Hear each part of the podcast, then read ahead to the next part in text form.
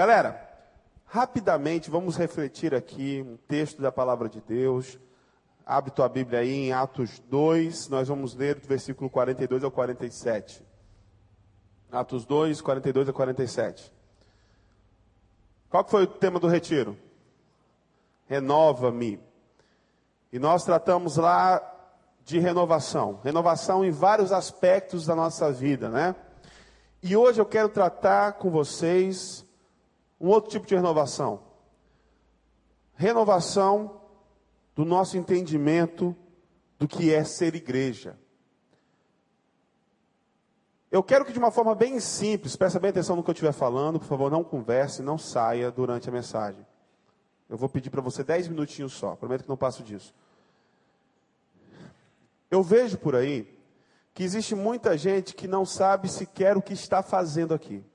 Tem gente que não sabe para que, que nós estamos aqui. Tem gente que não sabe o que está acontecendo na vida dela. Gente que está completamente perdida, perdida no meio da igreja.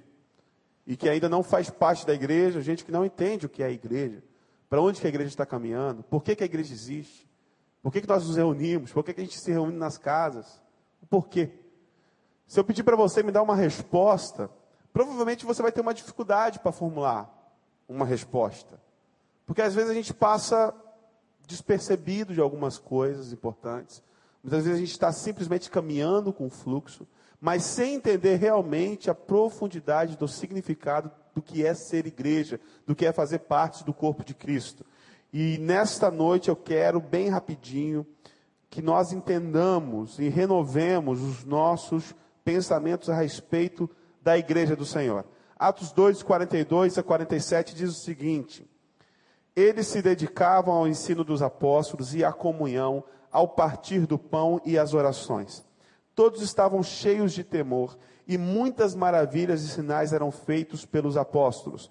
Os que criam mantinham-se unidos e tinham tudo em comum. Vendendo suas propriedades e bens, distribuíam cada um conforme a sua necessidade. Todos os dias continuavam a reunir-se reunir no pátio do templo.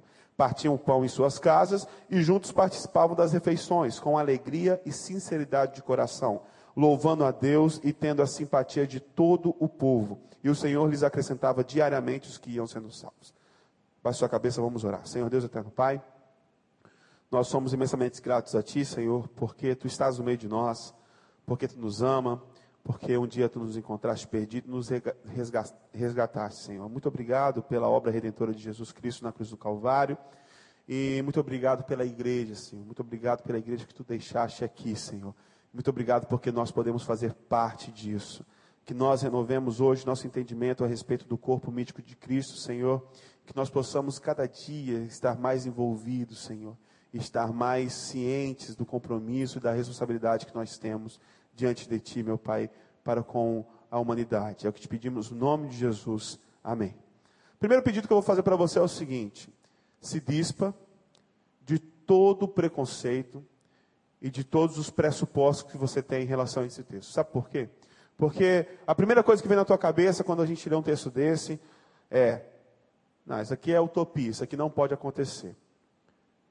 Muita gente pensa assim: não, aconteceu em Atos 2, não pode mais acontecer na nossa vida. O mundo é outro, as coisas estão completamente diferentes, isso não pode se repetir. Deixa isso de lado. Se é coisa de Satanás, é mentira do diabo. Outra coisa, para de projetar esse texto para isso aqui, para o prédio. Porque muita gente chega e faz as comparações. É, mas a igreja do recreio está completamente distante dessa igreja aqui de Atos 2. Em primeiro lugar, a igreja do recreio é você.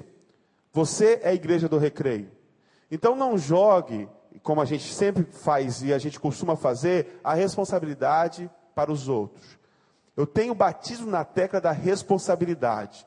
Todos nós somos responsáveis, responsáveis por nossos atos e todos responderemos individualmente diante de Deus. Então você é responsável por aquilo que você é, por aquilo que você faz. Então, portanto, quando você ouvir esse texto e ouvir essa mensagem, não projete isso para a instituição, mas que você traga isso para o teu coração. Porque a igreja não é o prédio, a gente já tem ouvido o Roberto Lai falar disso, a gente já tem ouvido o pastor, esqueci agora, deu branco, mas todos os três pastores, o Anatólio falando isso, Os últimos quatro pastores convidados que vieram aqui na igreja falaram do mesmo tema. Isso aqui é um prédio.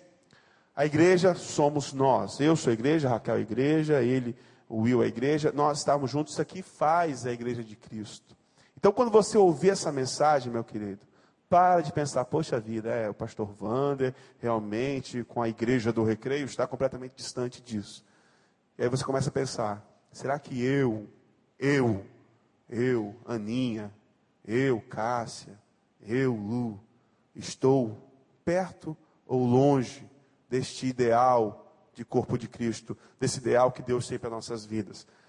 E o primeiro versículo traz as bases do que é ser igreja, do que é e por que é que nós estamos aqui. Eles se dedicavam ao ensino dos apóstolos, à comunhão, ao partir do pão e às orações. Meus queridos, muito simples. Esse aqui é o pilar, é o pilar de uma igreja. O ensino. Eles se dedicavam ao ensino dos apóstolos. Em primeiro lugar, isso aqui não é um clube social. Não é um lugar que você vem para se divertir simplesmente. As nossas reuniões, nós fazemos todas com objetivos muito claros. E um dos principais objetivos de nós nos reunirmos é o ensino. É por isso que nós dedicamos mais tempo à palavra, ou pelo menos deveríamos, do que às músicas, por exemplo. Apesar da música ter uma função didática, infelizmente, né, Gustavo, você concorda comigo, que hoje na música evangélica, a música evangélica não tem muita função didática, ela não ensina muita coisa. Geralmente é repetir, repetir, repetir as mesmas baboseiras de sempre, e não passa nada de novo, não tem conteúdo profundo, e acaba sobrando tudo para a mensagem. E essa era uma coisa muito preciosa no seio da comunidade primitiva, da comunidade cristã primitiva, o apego ao ensino dos apóstolos. Eu tenho repetido isso aqui várias e várias e várias vezes. Vocês veem as pessoas caindo, caindo, caindo repetidamente, simplesmente porque elas não conheceram ainda as Escrituras. Errais porque não conhecem as Escrituras. Vocês erram porque não conhecem as Escrituras. É por isso que nós temos que ter um apego profundo às Escrituras. E toda vez que eu subo aqui para falar para vocês, a primeira coisa que eu faço é abrir a palavra de Deus e nós lemos um texto, e a gente traz alguns insights desse texto e traz o texto para a vida cotidiana. Então, a centralidade das nossas reuniões é o ensino, é aprender da palavra de Deus. É por isso que é muito importante você estar atento a, a todas as mensagens. É por isso que é importante você vir com o coração preparado, com a mente aberta para receber aquilo que Deus quer falar para você. E principalmente é muito importante você ter uma consciência crítica, de não aceitar simplesmente tudo aquilo que você ouvir, mas examinar à luz das Escrituras. Eles se dedicavam ao ensino dos apóstolos, dos apóstolos, dos discípulos de Jesus, daqueles que caminharam com Jesus durante três anos, daqueles que beberam da fonte, que era o próprio Cristo e de alguns que estavam também junto com esse povo. Alguns que não tiveram contato diretamente, como por exemplo o apóstolo Paulo, mas que, tiver, que teve essa comunhão com os apóstolos e que aprenderam o evangelho verdadeiro. O nosso problema hoje em dia é que nós somos contaminados o tempo todo com muitos tipos de ensinos diferentes. Você liga na televisão e o cara na terça-feira, na quarta-feira, na quinta-feira vai dizer tudo que eu disse aqui ao contrário. E aí? Quem é que você vai ouvir? Quem é que é o fiel da balança? A palavra de Deus. A palavra de Deus sempre é o fiel da balança. E não vá para esses pregadores que pegam um texto, fora de contexto, e utilizam para interesses próprios. Pega a palavra de Deus. Estude com seriedade a palavra de Deus. Se alguém pregar num texto, vá, por favor, leia tudo ao redor. Não fica lendo só um versículo, não. Leia o capítulo, se possível, lê todo o livro pega algum livro e, com, e, e consulta a respeito do contexto histórico-social daquilo que está sendo escrito ali, para você ter uma compreensão apurada e não engolir um monte de baboseira que está sendo ensinado todos os instantes, na televisão principalmente.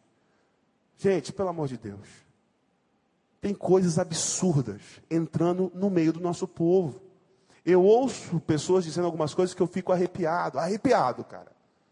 Que vão completamente contrário ao que está na palavra, mas porque ouviu de um apóstolo, de alguém que se denomina apóstolo, porque ouviu de um bispo, porque ouviu de um pastor, que eu não sei da onde, que está ensinando doutrina errada, que está trazendo falsos ensinos e assim corrompendo a doutrina dos apóstolos, a doutrina da igreja primitiva, a doutrina que foi ensinada pelo próprio Jesus. Então a igreja primitiva, em primeiro lugar, se dedicava ao estudo dos ensinos dos apóstolos. E isso tem que ser central em nossa vida. Não tem como você ter uma vida cristã realmente saudável se você não tem apego à palavra de Deus. Gente, a palavra de Deus, é, isso é um jargão no meio do batismo, no, no meio do, dos batistas, é o que? É o nosso que de fé e prática. Nosso, hã? Nossa regra de, de fé e de prática. Essa é uma máxima que nós batistas usamos, mas é uma máxima verdadeira. A Bíblia é a nossa única fonte de regra, de fé e prática. Tudo aquilo que nós fazemos tem que ser pautado nas Escrituras. A gente ouviu aqui o testemunho do Jardel, a gente viu uh, o trabalho que nós fizemos aqui na creche. Gente, isso não surgiu do nada, não. Não surgiu da minha boa intenção, não surgiu da boa intenção do pastor Murilo, não. Foi porque o pastor Murilo aprendeu na palavra. Na palavra, está lá, está no texto. É a vontade de Deus para as nossas vidas. Muitas pessoas andam confusas e perdidas, procurando respostas com um monte de gente porque quer saber qual é a vontade de Deus para a vida dela. Gente, abre a palavra. A vontade de Deus está lá, escancarada para você. Várias perguntas e várias dúvidas que você tem na tua vida poderiam ser facilmente solucionadas se você dedicasse 30 minutos do teu dia na leitura da palavra. Várias questões tuas, tuas iriam simplesmente desaparecer. Se você dedicasse um pouquinho do teu tempo, metade do tempo que você passa na frente do computador, metade do tempo que você passa na internet, metade do tempo que você passa jogando conversa fiada fora no MSN. Se você lesse a palavra de Deus, se dedicasse ao estudo da palavra de Deus, muitas dessas dúvidas, desses questionamentos seriam solucionados. Deus traria à luz essas questões que você tem. Você quer saber a vontade de Deus? Abre a palavra. Você quer saber o que, que Deus quer para a tua vida? Abre a palavra. Está lá. Está lá. E os mestres são importantes nesse processo. Igual eu falei, é muito legal quando Lucas chega com uma dúvida. Gente, nós estamos aqui, nós pastores, os líderes de grupo de comunhão, justamente para isso, para ajudar também você. Para nós crescermos juntos no estudo da palavra.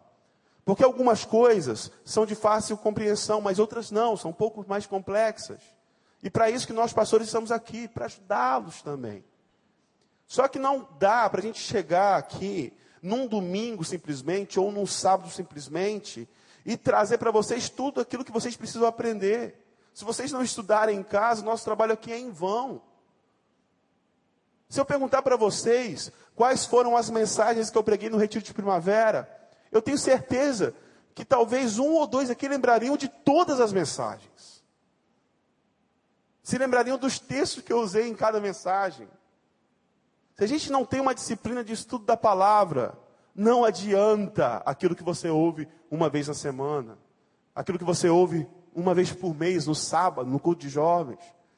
Se você não se dedicar ao estudo da palavra sério, esse momento aqui também não tem tanta validade, não tem tanta importância. Aqui é o lugar para você aprender da palavra de Deus, para você ouvir alguém que estudou sobre o texto e que quer compartilhar com vocês verdades que a palavra de Deus tem para nos dizer, mas também você tem que chegar na tua casa e examinar as escrituras, para que esse texto encontre caminho no teu coração. E à medida que você ler de novo, ler de novo, refletir nas palavras que foram ditas pelos pastores, aquilo se enraizar no teu coração e aí nunca mais vai sair, nunca mais vai se perder. Nós, é, alguns aqui, o, Gustavo, o, Eric, o Elmer, viveram um pouco dessa época. Quem nasceu na, é, na igreja evangélica, que tem mais de 25 anos, passou por essa fase. Nós nos dedicávamos mais ao estudo da palavra. A gente sabia textos de cor. Nós tínhamos a espada na mão, mesmo quando nós não tínhamos o livro na mão. Nós estávamos sempre armados. Tínhamos uma palavra de esperança para dar. E hoje, se eu perguntar para muitos jovens aqui, não sabem um versículo de cor sequer. Gente, isso é uma vergonha. Essa aqui é o manual, é o manual de vida. É o manual para a vida.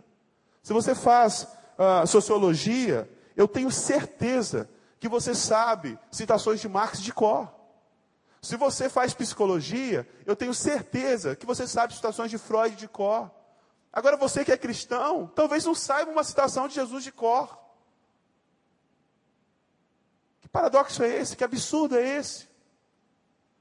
De eu estar aqui, fechar os olhos, erguer as mãos, dizer que ama a Deus, mas eu não sei nada da palavra dele, eu não conheço nada da palavra dele, sou um ignorante espiritual.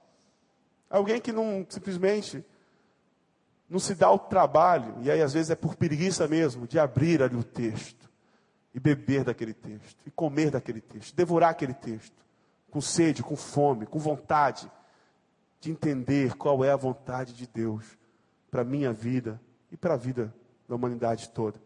Então essa é central. A Bíblia é central em tudo que nós fazemos e no ser igreja. A palavra de Deus é central. Eles se dedicavam ao ensino dos apóstolos e à comunhão e ao partir do pão e às orações. Eles se dedicavam à comunhão, ao partir do pão, às orações. Mais à frente vai dizer que eles se reuniam todos os dias no pátio do templo. E depois se reuniam de casa em casa e compartilhavam a vida com singeleza de coração. A palavra do pastor Armando Bispo me tocou profundamente. E uma ilustração que ele usou, eu fiquei profundamente tocado, cara. Quando ele fala da menina que chegou na casa dela falou assim: Papai, mamãe, os pais não eram crentes. Ela falou assim: Papai, mamãe, vamos brincar de igreja. Aí os pais acharam estranho. Aí ela, vamos lá, vamos lá, senta aí, senta aí, senta aí, senta aí. Aí eu, na minha mente perversa, já imaginei que seria aquele brincar de igreja assim. Os pais sentam, ela pega o microfone, começa a falar, começa a falar, começa a falar, começa a falar, começa a falar, começa a falar, e os pais ficam ouvindo. Eu achei que ia ser assim. Era assim que eu brincava de igreja quando eu era pequeno. Mas ela senta, manda os pais sentarem assim, agora vamos compartilhar a vida. O que, que você passou na semana? Quais são os seus problemas? O que está acontecendo na tua vida? Olha o entendimento dessa criança do que é ser igreja. O entendimento perfeito do que é ser igreja. Eles se dedicavam à comunhão, às orações juntos, ao partir do pão. Eles se reuniam de casa em casa com alegria e com singeleza de coração. Nós vivemos, e prestem bem atenção nisso, nós vivemos num mundo que é individualista, um mundo que valoriza o individual. E a gente não pode se deixar contaminar com esses princípios, que são completamente contrários ao que a palavra de Deus ensina. Quanto tempo na semana você tem se dedicado a passar com o outro? Mas, gente, é de passar e compartilhar a vida.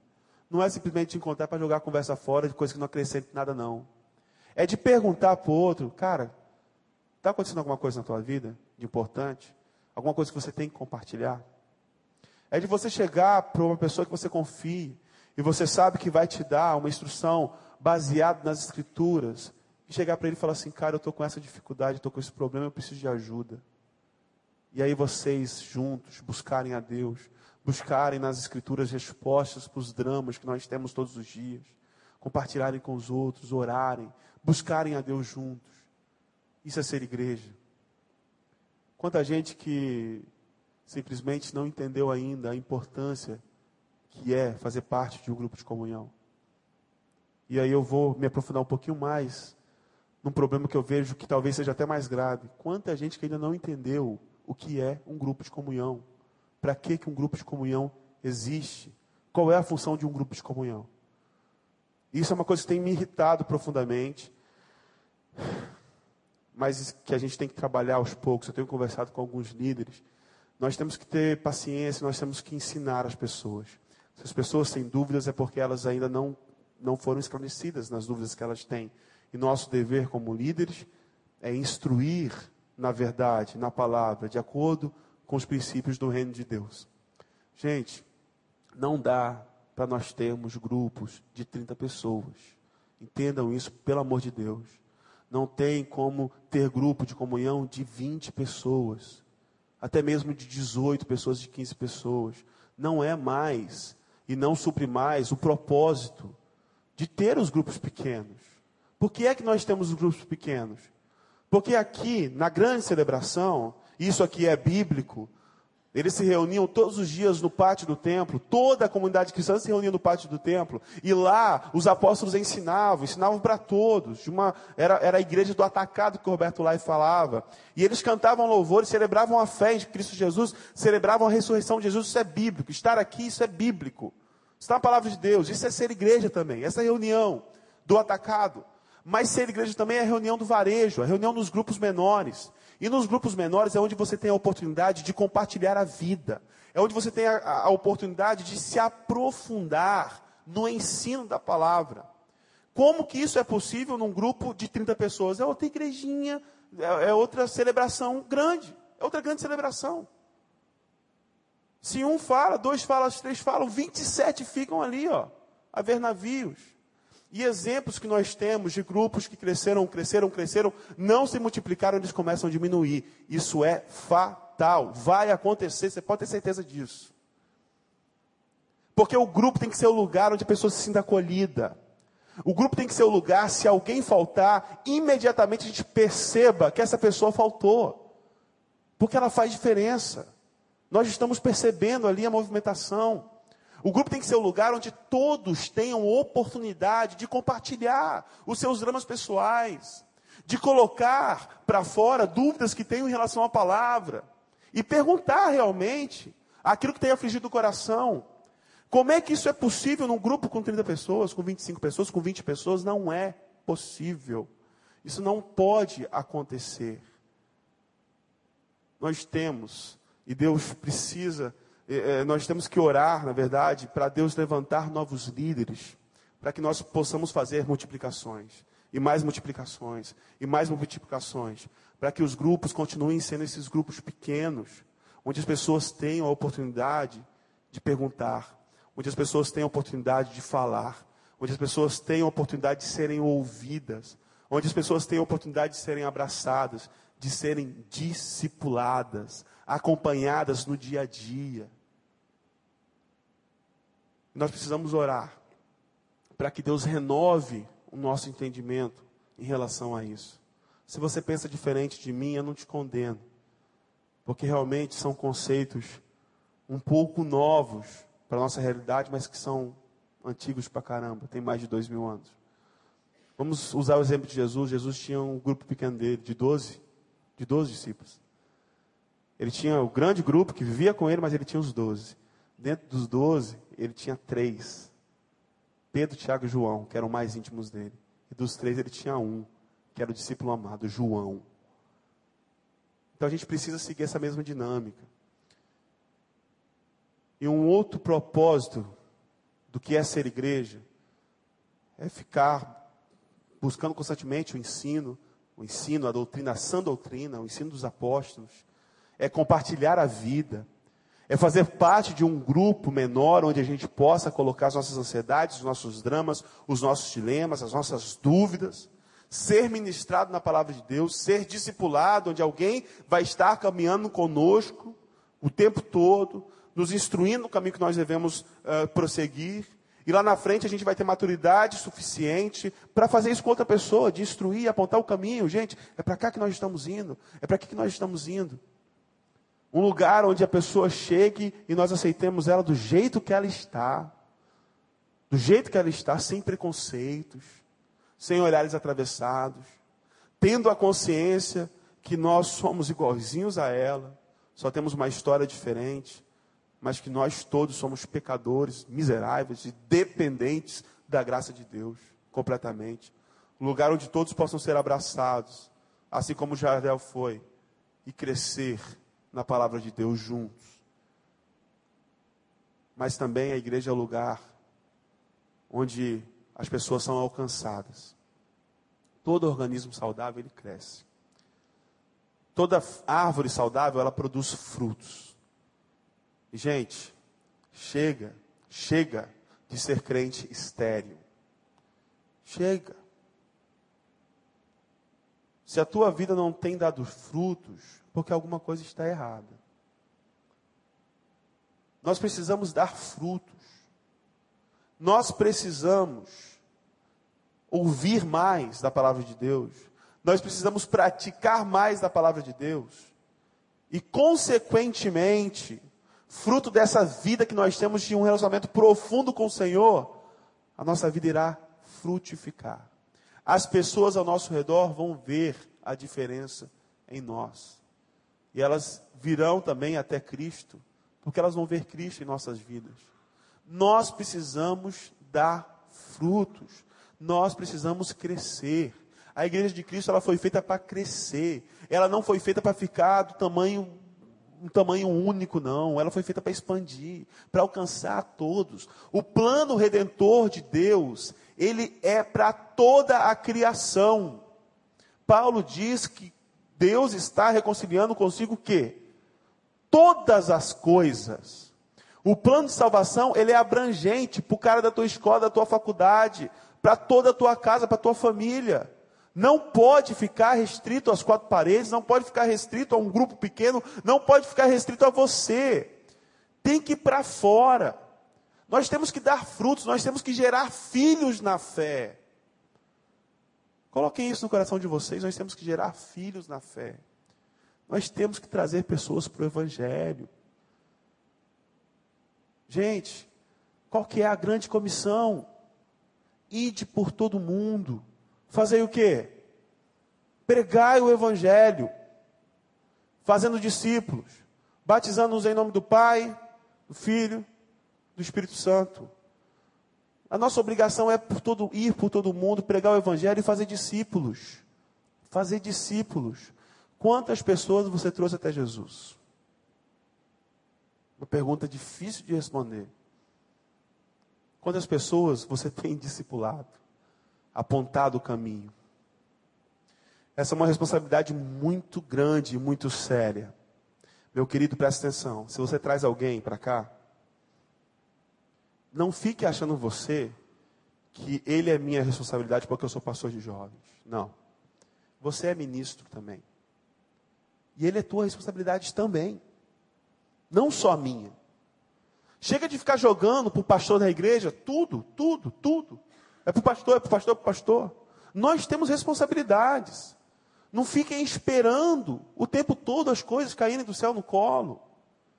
Nós todos somos ministros. E nós todos devemos ser discipuladores. Se nós trazemos alguém aos pés de Jesus, nós temos a obrigação também de caminhar junto com aquela pessoa, de apontar o caminho para aquela pessoa, de estar ali acompanhando, ouvindo as dúvidas. Se você não souber responder, fala, não sei, vamos procurar saber junto. Aí vocês vêm até o pastor, vão até o líder de grupos de comunhão. Mas você tem responsabilidade com as pessoas que você traz para o Evangelho. A gente vive uma vida de muita irresponsabilidade, onde as pessoas ficam largadas. Gente, aqui é o lugar onde ninguém pode ficar largado. Se alguém ficar largado, é porque nós estamos errando, e errando feio, e não cumprindo mais o propósito. Aqui é o lugar onde todos, todos precisam estar no bando, envolvidos Todos precisam ser abraçados, independente de como seja a vida, independente de como sejam as questões, independente dos questionamentos, independente dos dramas, independente da história, independente de tudo, aqui é o lugar onde nós devemos abraçar as pessoas, curar as feridas, curar os enfermos, e juntos crescemos em graça, em retidão, em amor. Esse é o propósito de igreja. É viver juntos. É compartilhar a vida juntos. É um lugar onde o cara vem arrebentado, ferido, e ele sai daqui restaurado, curado, pela palavra do Senhor. Eu espero que você nunca mais associe igreja com um prédio. Mas que toda vez que você ouvir a palavra igreja, você pense assim: eu sou igreja. Quando eu me reúno com meu irmão, eu sou igreja, nós somos igreja, nós somos a igreja de Cristo. E nós temos responsabilidade. Que você nunca mais tenha um pensamento egoísta de não querer que esse reino se expanda. Que você dê oportunidade para a pessoa que chegou depois de você perguntar, colocar suas dúvidas. Que você tenha humildade para perguntar e colocar as suas dúvidas e correr atrás de respostas. Nunca se envergonhando disso. Que você entenda que esse é o projeto de Deus para restaurar e para reconciliar consigo todas as coisas. Nós somos parte desse projeto. E nós temos responsabilidade. Você tem responsabilidade. Você tem uma missão que foi dada para você e você tem que cumprir. Missão dada, parceiro. É missão cumprida. Não é? Isso, isso, tem que ser uma máxima dentro da igreja, não só do Capitão Nascimento. Missão dada, parceiro, é missão cumprida.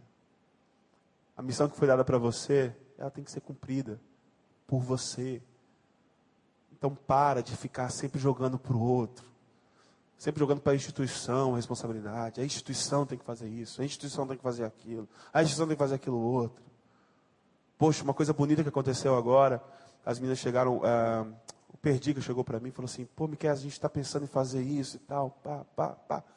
Falei, cara, façam, façam. Vamos fazer, vamos fazer, isso aí, vai lá. Aí a Raquel chegou para mim agora também, pô, a gente está pensando em fazer isso aqui. Vamos, faz. Vamos fazer mesmo. Não precisa ficar esperando as coisas, não, gente. A gente precisa tomar iniciativa. Tem que parar de ficar esperando sempre uma ordem. Tem que parar de ficar sempre esperando. Vocês aqui são instruídos na palavra de Deus, vocês sabem o que vocês têm que fazer. Façam. Vivam o Evangelho na sua totalidade. Vamos parar de ficar esperando. Vamos parar de ficar esperando o momento mais certo. Vamos parar de ficar esperando uma situação mais adequada. O momento certo, a situação adequada é hoje. É hoje que as pessoas precisam de uma palavra de salvação, uma palavra de consolo. Não é amanhã, não, é hoje. Então eu espero que você renove o teu conceito do que é ser igreja. Aí você fica pensando, poxa, eu já ouvi isso aqui várias e várias vezes. A minha pergunta é: você tem praticado isso na vida? Se você não tem praticado na vida, não adianta nada você ter ouvido mil e quinhentas vezes. Eu espero que dessa vez você ouça e pratique na tua vida. Eu espero que dessa vez você viva isso intensamente todos os dias na tua vida. De forma que as pessoas vejam essa mudança em você. De forma que o Senhor acrescente diariamente os que vão sendo salvos que nós possamos voltar para cá e reviver a experiência da igreja primitiva. Que nós nos doemos mais uns para os outros. Que nós dediquemos mais tempo para os outros. Que nós tenhamos paciência para ouvir a vida do outro. Que nós tenhamos humildade para compartilhar a nossa vida com o outro. E que nós nunca caminhemos sós. Baixe sua cabeça. Feche seus olhos. Senhor Deus eterno Pai, nós estamos aqui na tua presença, Senhor. E como nós precisamos de um renovo, como nós precisamos de um novo entendimento do porquê estamos aqui, Senhor. Meu Pai, nós pedimos no nome de Jesus que histórias como a do Jardel possam acontecer todos os dias, Senhor. Que nós possamos ver no nosso meio sinais e prodígios, meu Pai. Que nós possamos ver no nosso meio pessoas sendo transformadas, restauradas, meu Pai. Curadas, salvas, Senhor, pelo poder do Evangelho de Jesus Cristo. Que nós possamos no nosso meio ver jovens, Senhor, que dedicam a sua vida toda ao Senhor e não apenas parte dela nós possamos ver no nosso meio pessoas, crentes dedicados ao estudo da tua palavra. Pessoas que guardam realmente, como diz o salmista, a palavra no coração para não pecar contra ti, Senhor. Nós possamos ver no nosso meio crentes maduros, fiéis, comprometidos com a verdade do Evangelho de Jesus Cristo. Nós possamos ver no nosso meio discipuladores, meu Pai gente que caminha com gente, gente que instrui gente, gente que ouve gente, gente que compartilha a vida com gente, meu Pai. Nós vejamos muitos e muitos e muitos e muitos discipuladores. Que nós vejamos muitos discípulos, meu Pai. Pessoas que nos ouvem, pessoas que estão sempre dispostas a perguntar, a saber mais, pessoas que estão dispostas a ouvir uma palavra de exortação, meu Pai. Pessoas que sejam dispostas a se arrepender dos seus maus caminhos, meu Pai. E de traçar um novo caminho, meu Pai. Pessoas que estejam dispostas a sempre parar e refletir sobre a vida, meu Pai. E reconhecer os erros e corrigir esses erros, meu Pai. Nos livra, Senhor, de toda arrogância. Nos livra de toda prepotência, meu Pai. E nos faz enxergar o outro como tu nos enxerga, meu Pai, com um olhar de amor e de misericórdia. De forma que isso aqui possa ser um abrigo, Senhor de forma que todos aqui possam se sentir queridos, meu Pai, e abraçados. Que aqui seja o lugar onde qualquer que for a história, qualquer que for a pessoa, meu Pai, nós possamos recebê-la de braço aberto, Senhor. E que as pessoas que chegarem aqui doentes, quebradas, com a vida destruída, Senhor, aqui possam encontrar renovo, salvação, restauração que nós sejamos parte ativa do processo reconciliador de Deus com todas as coisas, meu Pai. E a começar em nós, que nós possamos ser uma igreja relevante, meu Pai. Que nós possamos ser uma igreja que contagie todo esse bairro, meu Pai. Para que o mundo conheça a verdade da salvação, Senhor. E para que esse mundo que geme e clama por justiça possa encontrar, meu Pai, justiça verdadeira possa encontrar salvação perena, salvação plena, meu Pai, que dura para todo sempre. É tão difícil esse caminho a ser trilhado, meu Pai. É tão difícil a gente se livrar de todas as bagagens, se livrar de todos os preconceitos, se livrar de tudo aquilo que tem sido acrescentado à cruz, meu Pai. E a cruz está tão pesada, está tão sobrecarregada, meu Pai, de dogmas, sobrecarregada de tradições, meu Pai. Que a gente possa se livrar dessas coisas e viver a verdade simples do Evangelho, Senhor. Que nós possamos viver a simplicidade de Cristo, Senhor, nas nossas vidas. Tem misericórdia de nós, meu Pai. Renove nosso ânimo todos os dias, porque as lutas são muito grandes. E nós frequentemente desanimamos, Senhor. Eu te imploro que tu estejas conosco nessa caminhada, para que nós possamos caminhar com os outros também, Senhor. Tem misericórdia de nós, é que te pedimos agradecidos no nome de Cristo Jesus. Amém.